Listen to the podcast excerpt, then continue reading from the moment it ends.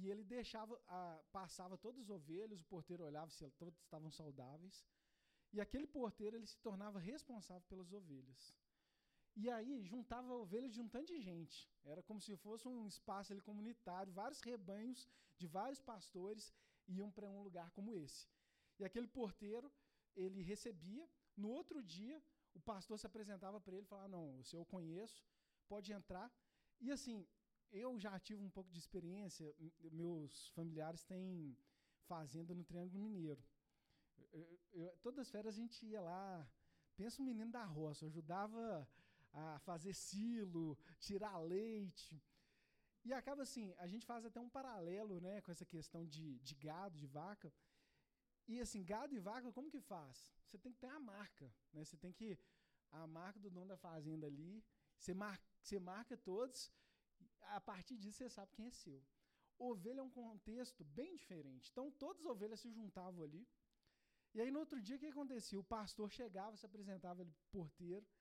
Porteiro não pode vir. E o pastor, ele só falava. Ele falava assim, ó. Grita, eu não sei o que, ele falava, né? Em hebraico. então ele falava ali, mas as ovelhas conheciam a voz dele. Então, quando elas ouviam a voz do pastor delas, elas saíam. E as outras é como se nem fizesse muito sentido o que elas estavam ouvindo. E cada pastor fazia dessa forma, né? Diferente também de gado, né? Fazendo, você tem que ir, a, você tem que tocar a vaca, né? Você está em cima do cavalo ali, a vaca vai para a direita, você já vai com o cavalo, vai cercando. E ovelha é completamente diferente. O, o pastor ia na frente ali das ovelhas e ela seguia ele, né? E nesse aspecto, nesse primeiro aprisco aqui, falando da cidade, a gente vê que, trazendo para esse contexto da nossa relação com o Senhor, é fundamental a gente ouvir a voz do Senhor. Né? É fundamental a gente se familiarizar com Ele. Fala a verdade, uma pessoa que você conhece a voz, a forma disso acontecer é você passar tempo com essa pessoa. É você conviver, né? Às vezes eu fico até impressionado com minha esposa, gente. Eu vou contar uma coisa assim, eu, eu falo metade de uma palavra, ela já sabe o que eu vou falar. né? É impressionante, a gente vai fazer 14 anos de casados. A convivência, a gente, a, vo, a, a entonação da pessoa, a forma dela falar, é, isso, isso passa a mensagem, você consegue entender o que, que ela quer dizer. E eu vejo que o Senhor ele quer que a gente tenha essa relação com Ele. Ele quer que a gente conheça a voz dele. Ele quer nos guiar. O Senhor ele quer te direcionar. E ele não é um, ele não está tocando o gado. Ele quer que a gente reconheça a voz dele. É a forma que ele escolheu nos conduzir. E é uma forma muito melhor. Né? Eu lembro uma vez, a gente estava lá na, nessa fazenda, aí a gente só estava com um cavalo, estava eu e meu irmão. E aí a gente tinha que buscar outros cavalos. Aí eu fui, passei um tempão, eu estava tocando o cavalo, não, não obedecia. Aí eu voltei, aí meu irmão chegou e falou assim, ah, você não sabe andar de cavalo, não. Me dá esse cavalo aí. Aí foi, demorou, de repente, pensa o menino, volta todo sujo. Ele falou assim, eu caí do cavalo. é um negócio que é, é difícil você conduzir por essa forma, tocando, né? E, e o Senhor, Ele quer realmente que a gente conheça a voz dEle, né? Ouvir é o primeiro passo, né? E aqui fala que é, depois de conduzir, de, de, da ovelha ouvir, ela segue o pastor, né? Ela segue porque ela confia. Ela confia que o pastor vai levar ela para um lugar de águas tranquilas, para pastos verdejantes. E é esse lugar que o Senhor quer nos levar. O segundo ponto aqui, em relação aos ladrões e assaltantes aqui que fala nesse texto. Tá? É, um pouco antes aqui a gente leu João 10. Em, em João 9, a gente tem que entender o contexto que Jesus estava inserido. tinha um cara que ele era cego de nascença. E Jesus curou esse cara. E era num sábado, era um dia que os religiosos da época ficaram até nervosos, assim, não, por que, que você curou ele no sábado? E aí esse cara que era cego, ele ficou assim, maravilhado com Jesus. E os religiosos chegaram e falaram assim, ah não, esse cara não era cego não, que ele começou a testemunhar, né? Ou, oh, fui curado, eu era cego de nascença. Aí os religiosos falaram assim, oh, você é mentiroso. Aí eles chamaram os pais desse cego.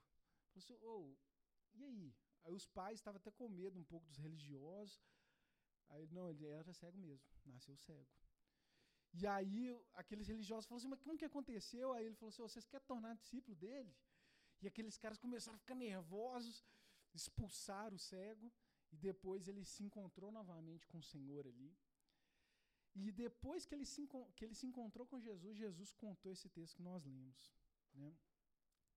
Então aqui fala é que esses ladrões aqui estavam se referindo a duas, do, dois perfis de pessoas religiosos da época e ao diabo, né? Esses dois, né?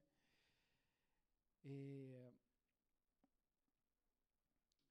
e aqui fala que Jesus, numa parte desse texto que nós lemos, fala: o ladrão vem apenas para roubar, matar e destruir. Eu vim para que tenham vida e tenham vida em abundância.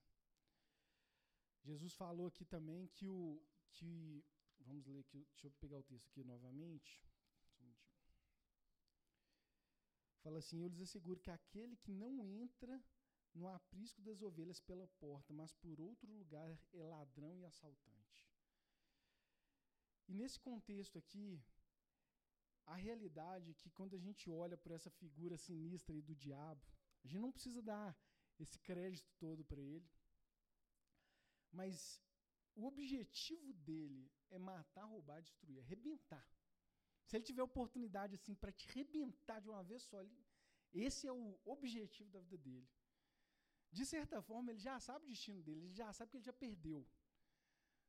Então é um cara que ele, ele já está condenado à morte. Então, na cabeça dele, tudo que ele conseguir levar junto com ele é lucro. Né?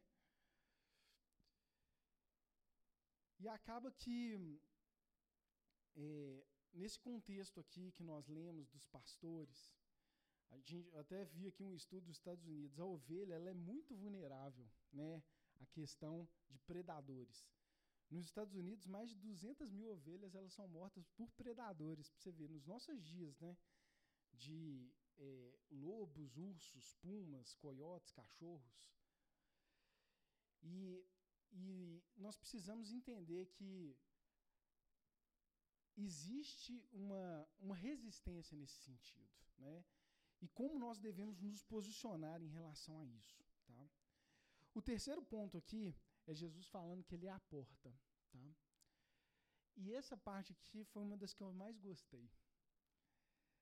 Aqui fala que nesse nesse exemplo aqui que nós lemos é o segundo tipo de aprisco. Esse aprisco aqui é o aprisco que está mais no campo. Que é o pastor das ovelhas, ele está cuidando das ovelhas.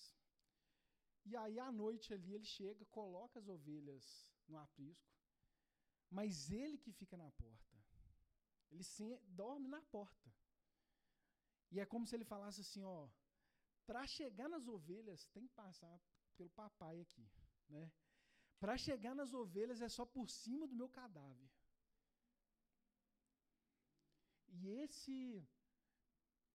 E aí, Jesus, olha o que ele falou. Eu sou a porta. Quem entra por mim será salvo. Entrará e sairá e encontrará pastagem. E eu queria que você visse o Senhor sentando nessa porta aí. Você está numa situação difícil. E o Senhor está ali ó, na porta. Não tem outra saída. O nosso Deus, ele é um Deus que nos ama, que zela. Esse pastor aqui que deita na porta, no final das contas, gente, ele está arriscando a vida dele. Está arriscando a vida, né? É como se ele, se viesse alguma coisa ali, ele vai para o tudo ou nada, né? E a gente pode ver que tem muita gente que fala assim, todos os caminhos levam a Deus. Gente, isso é uma mentira. Jesus ele falou aqui, ó, eu sou a porta. Quem entra por, por mim será salvo. É ele, ele que é a porta. Não é nem o nosso braço de carne. Não é o super esforço. Ele é a porta para a gente ter acesso a essa salvação. Ele é a porta para a gente encontrar esse lugar de proteção e de segurança.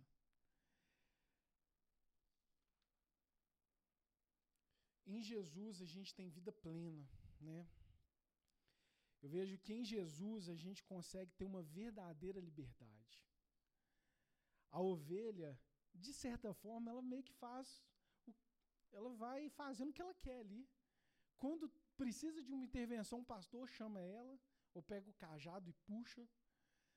Mas o Senhor, Ele nos criou para a gente ter uma relação de confiança com Ele. Essa é a relação do pastor com ovelha. É uma relação de confiança. Ele é esse pastor. O, ter, o próximo ponto aqui, que é o quarto, pode passar. Jesus falando ali, eu sou o bom pastor. O bom pastor dá sua vida pelas ovelhas. Depois ele fala de novo, eu sou o bom pastor, conheço as minhas ovelhas e elas me conhecem. E eu creio que o Senhor nesse dia ele quer te dar esse entendimento que ele é bom. Existem pessoas que passam alguns momentos na vida e às vezes ela até se questiona essa bondade do Senhor. Mas eu creio que a gente ter esse entendimento de quem ele é é fundamental para essa relação de confiança. É impossível você ter uma relação de confiança com alguém que você não confia que você tem um pé atrás. E o que, que torna Jesus um bom pastor? O primeiro aqui, sem sombra de dúvidas, sem sombra de dúvidas, é porque ele dá a vida pelas ovelhas. Ele está deitado ali na porta, no frio, ele está zelando por você. Ele está disposto a lutar por você. Às vezes, pessoas que deviam lutar por você não lutaram. Às vezes, seu pai, que era para te proteger, não lutou. Às vezes, sua mãe não lutou por você. Que eram para é, ser esse referencial da bondade do Senhor. Mas ele luta. Ele lutou, na Bíblia fala que ele viveu uma vida perfeita aos olhos da lei, mas ele se entregou por nós. Eu gosto muito de uma música que chama é, Ele Luta por Mim. É inglês, assim. Mas pensa uma música que eu escuto umas 20 vezes. E eu quero que você se veja Ele cuidando de você dessa maneira. Muitas vezes a gente vê Jesus numa posição muito distante, muito no trono dele ali, mas ele está perto, né? O sucesso de uma ovelha, ela está perto do pastor. Ela, você quer uma ovelha bem cuidada, feliz, é ela nessa posição. Um outro ponto aqui, a gente pode ver o pastor, por que, ele é um bom pastor? Ele é um pastor amoroso, né? Em João 15, fala assim: Ninguém tem maior amor do que este, de dar alguém a sua vida pelos amigos.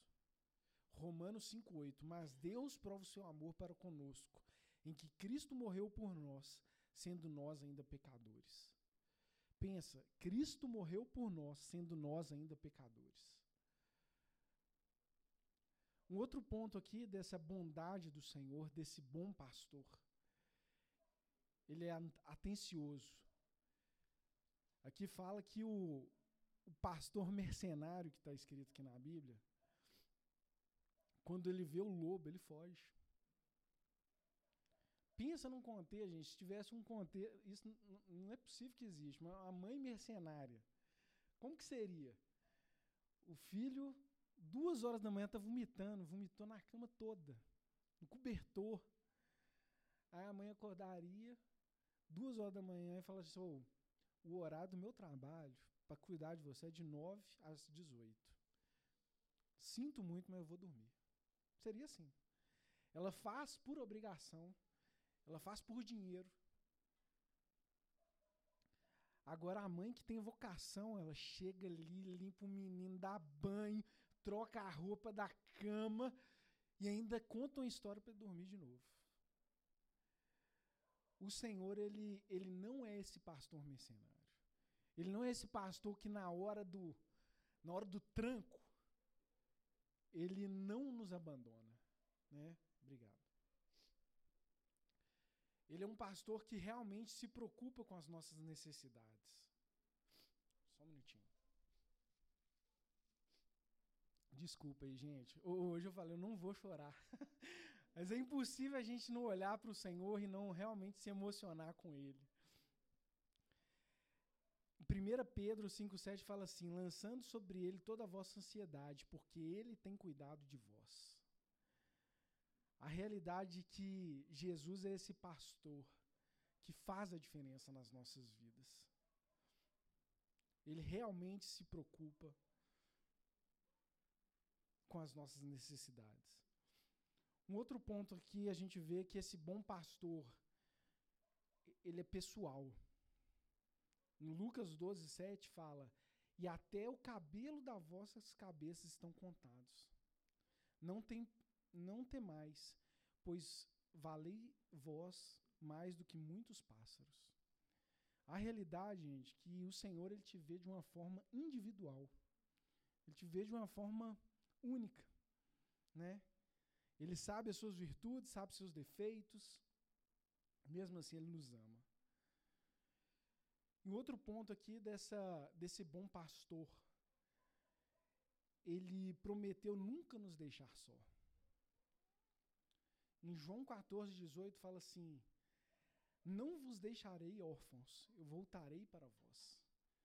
A realidade é que, como nós falamos no início, a ovelha, para ela viver, ela precisa do pastor. A realidade é que Jesus ele fez um plano perfeito. Ele sabia da necessidade de se entregar na cruz para perdoar os nossos pecados. Mas ele fez um plano para não nos deixar só. Jesus, depois ele falou assim em João 10, 18. Não, é João 16, 7. Mas eu lhes afirmo que é para o bem de vocês que eu vou. Se eu não for, o conselheiro não virá para vós. Mas se eu for, eu o enviarei. A realidade é que Jesus, ele traçou um plano para o Espírito Santo estar conosco hoje.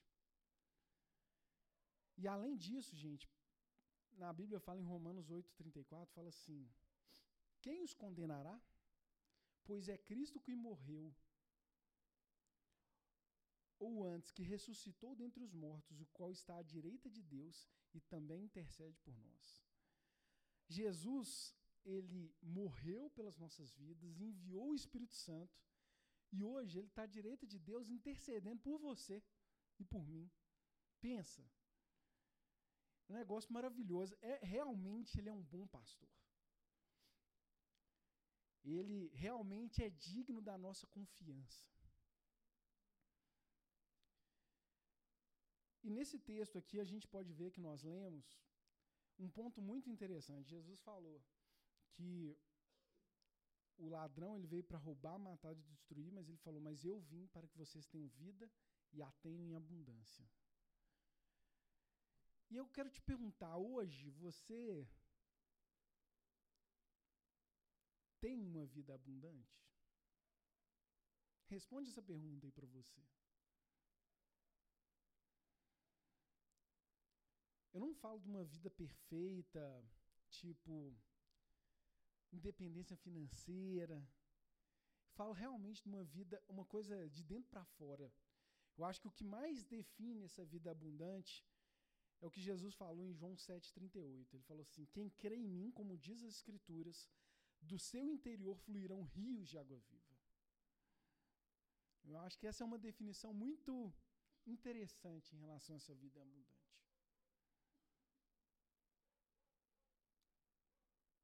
Ezequiel 34, a gente está na leitura bíblica, essa semana a gente leu. Foi até por isso que eu trouxe essa mensagem. Ezequiel estava 600 anos antes de Jesus. E é impressionante a relação que Ezequiel 34 tem com João 10, que nós lemos. Que ele fala exatamente desse pastor que vai vir, ele fala desse bom pastor que traria uma restauração completa. E Ezequiel 34, 26 fala assim: Eu as abençoarei, abençoarei os lugares em torno da minha colina. Na estação própria farei descer chuvas, haverá chuvas de bênção. Olha, olha, essa aqui é uma promessa do Senhor para as nossas vidas. E eu vejo que o Senhor ele construiu isso tudo realmente para construir esse, essa relação de confiança conosco.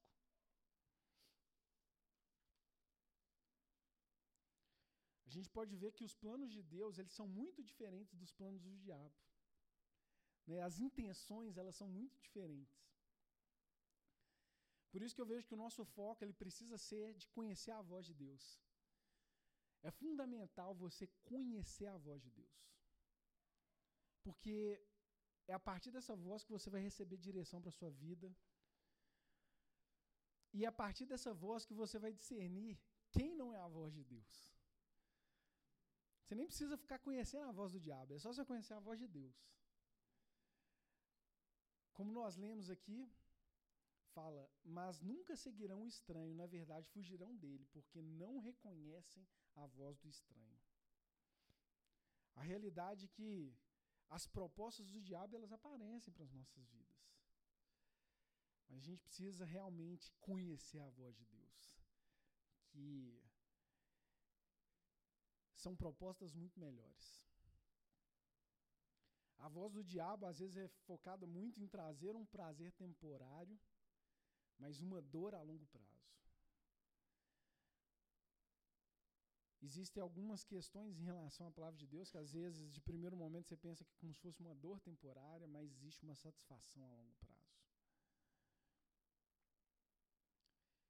Eu vejo que o Senhor ele quer realmente que nós sejamos essas ovelhas plenas. Que a gente tenha essa vida abundante. É o projeto dele para as nossas vidas. E a gente vê que existem pessoas que às vezes parecem estar na contramão disso. Às vezes a pessoa ela fala assim, sabe que, que o meu dom é achar coisas erradas. Então ela é uma pessoa que reclama, né? E o Senhor ele quer mudar essa mentalidade, né? O Senhor ele quer realmente que a gente viva essa vida plena. E eu já gostaria de chamar a equipe de louvor, já estou encerrando.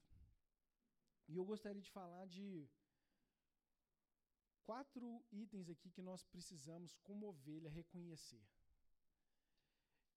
Eu vejo que esses caminhos aqui são. Esses itens, eles são fundamentais para a gente usufruir dessa vida abundante do Senhor. O primeiro item é reconhecer o coração do pastor. Esse pastor aqui é o pastor é Jesus que deu a vida dele por nós. Eu vejo que para a gente usufruir dessa vida abundante, a gente precisa conhecer esse coração. Conhecer o caráter de Jesus. Conhecer que ele, ele é muito abundante, o caráter dele nos impressiona. entender que ele realmente zela por nós, né? Entender que a cruz ela não foi uma tragédia. Foi assim, nossa, aconteceu. Foi uma coisa planejada. Na verdade, foi uma estratégia de resgate. Jesus falou várias vezes antes. Na Bíblia fala que ele se entregou. Ele tinha o poder de se entregar.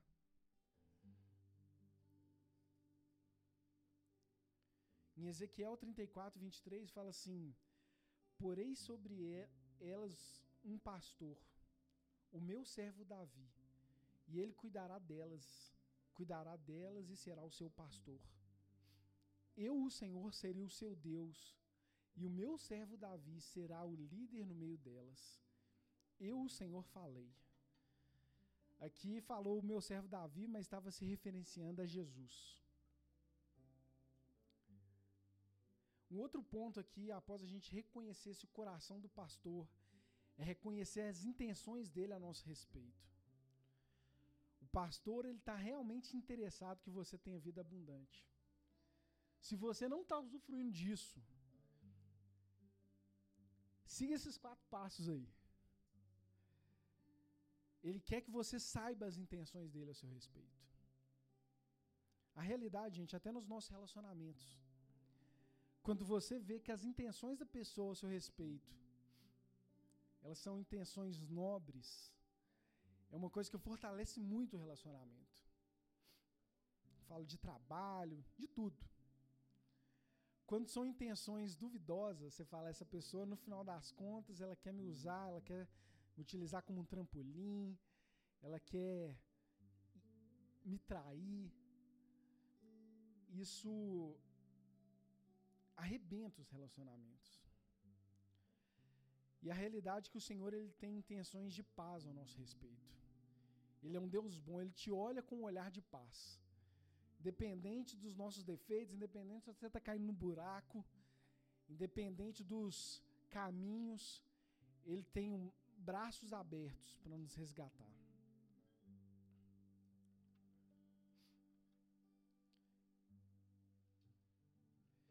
O próximo passo aqui é reconhecer a voz do pastor. Eu estava lendo, teve uma situação é, na Austrália muito interessante. Tinha dois pastores lá de ovelhas e um pastor estava acusando o outro que ele tinha roubado as ovelhas dele.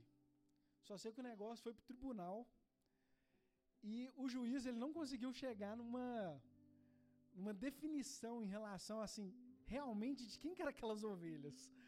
Não tinha fatos completos. E na Austrália esse juiz chegou e falou assim: oh, vamos intimar as ovelhas. Eles colocaram as ovelhas no tribunal.